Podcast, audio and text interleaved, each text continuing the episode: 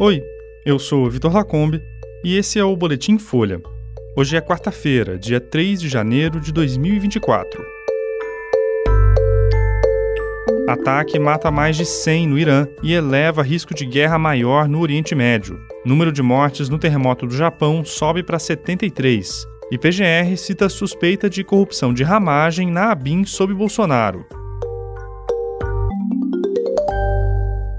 Pelo menos 103 pessoas morreram e 170 ficaram feridas em um ataque terrorista no Irã hoje, elevando ainda mais a tensão no Oriente Médio e aumentando o risco da guerra entre Israel e o Hamas se espalhar pela região. O alvo do ataque foi o cemitério de Kerman, a 800 quilômetros de Teherã, onde acontecia a cerimônia para marcar os quatro anos do assassinato do general iraniano Qassim Soleimani. O militar era um dos mais importantes do país persa e foi morto pelos Estados Unidos no aeroporto de Bagdá, no Iraque, em 2020. Segundo a agência Tasnim, ligada ao governo iraniano, duas bombas escondidas em pastas foram detonadas por controle remoto. Ainda não houve uma acusação formal contra Israel ou os Estados Unidos pelo ataque terrorista e nenhum grupo reivindicou a ação. Soleimani é tratado como um herói nacional e foi um dos principais responsáveis pela expansão militar do Irã no Oriente Médio, principalmente por meio de grupos como o Hezbollah e o Hamas. O atentado ocorre um dia depois de Israel matar um líder do Hamas em Beirute, no Líbano.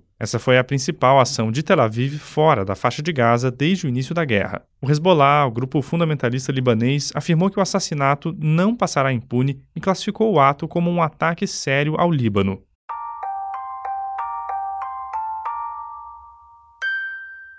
O número de mortos pelo terremoto que aconteceu no dia 1 no Japão subiu para 73. Socorristas trabalham pelo terceiro dia consecutivo em condições adversas causadas pelas chuvas para encontrar os sobreviventes. O terremoto de magnitude 7,6 atingiu a região de Ishikawa, na costa oeste do país, e provocou o colapso de milhares de casas, além de incêndios, bloqueios em estradas e um alerta de tsunami por causa de ondas com mais de um metro de altura. O primeiro-ministro japonês, Fumio Kishida, afirmou hoje que os socorristas correm contra o tempo, já que várias vítimas continuam presas sob os escombros. As chuvas fortes na península de Noto, uma das regiões mais afetadas, aumentam os temores de novos deslizamentos de terra. A infraestrutura danificada e a localização remota das áreas mais atingidas também dificultam as buscas. Segundo o governo japonês, mais de 31 mil pessoas precisaram de abrigos, cerca de 34 mil casas ficaram sem luz na região de Ishikawa e outras 115 mil sem água.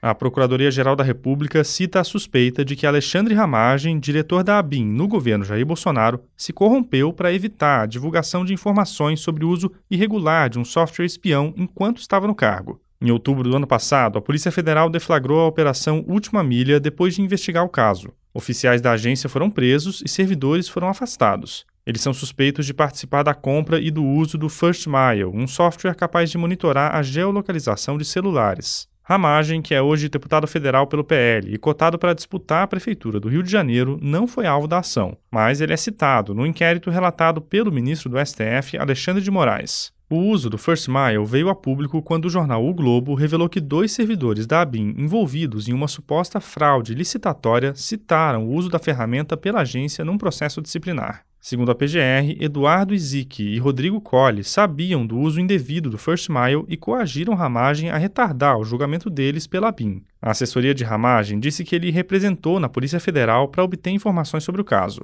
O advogado que atua na defesa de Izik e Colli afirmou que as investigações tramitam sob sigilo e que por isso não comentaria o caso.